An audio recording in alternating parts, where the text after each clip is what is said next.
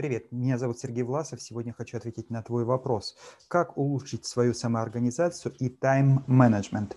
Есть несколько оснований для улучшения. В первую очередь это понять, а зачем оно вообще тебе надо. Я уже не так давно рассказывал про метод мозг, и э, он состоит из четырех шагов, которые позволяют запустить любые изменения в твоей жизни, понять, как правильно что-либо сделать. Ну и тайм-менеджмент, как одна из прикладных задач, э, повышение самоорганизации тоже может быть прокачана, улучшена с помощью этого инструмента. Первая буква М в этом слове – это мотивация. Зачем?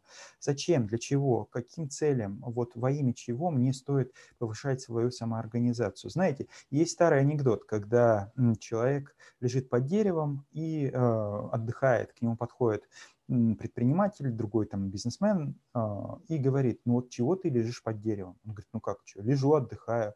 Он говорит, ну ты бы мог встать, пойти, залезть на пальму, там собрать бананы, а, отнести на рынок, продать. Тут говорит, зачем? Ну как зачем? Купил бы тачку, там нарвал бы еще больше бананов, отвез бы на рынок, на собранные вырученные деньги а, нанял бы несколько человек, каждому выдал бы по тачке, они бы собирали бананы, отвозили на рынок, а ты бы лежал под деревом и отдыхал. Так я и так лежу, отдыхаю.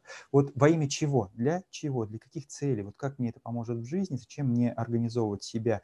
Ведь э, самоорганизация – это дополнительная затрата ресурсов, сил, энергии. Это не всегда удовольствие, не всегда комфорт. Иногда это даже такое насилие над собой.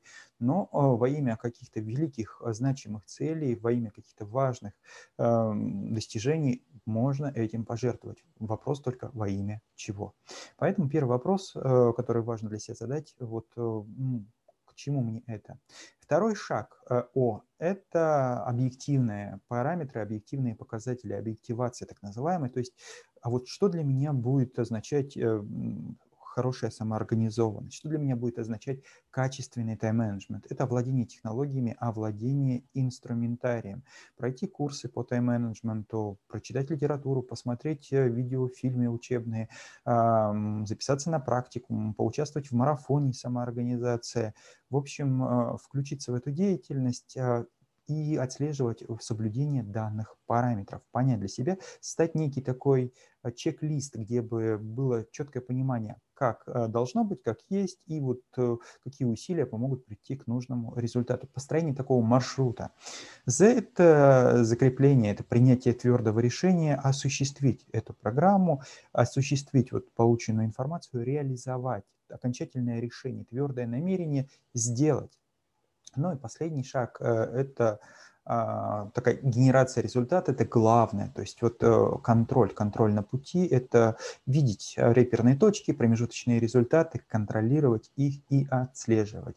В общем-то, вот с помощью этого метода можно повысить, прокачать не только а, навыки самоорганизации, не только навыки тайм-менеджмента, но и любую другую область своей личной профессиональной деятельности, своего жизненного пути и достичь нужных результатов. Тем самым повысить свою, опять же, самоорганизованность, ну и получить больше свободного времени на личные цели, на личные интересы, на удовлетворение своих каких-то желаний, своих э, больших э, целей, ну и воплощение своей мечты.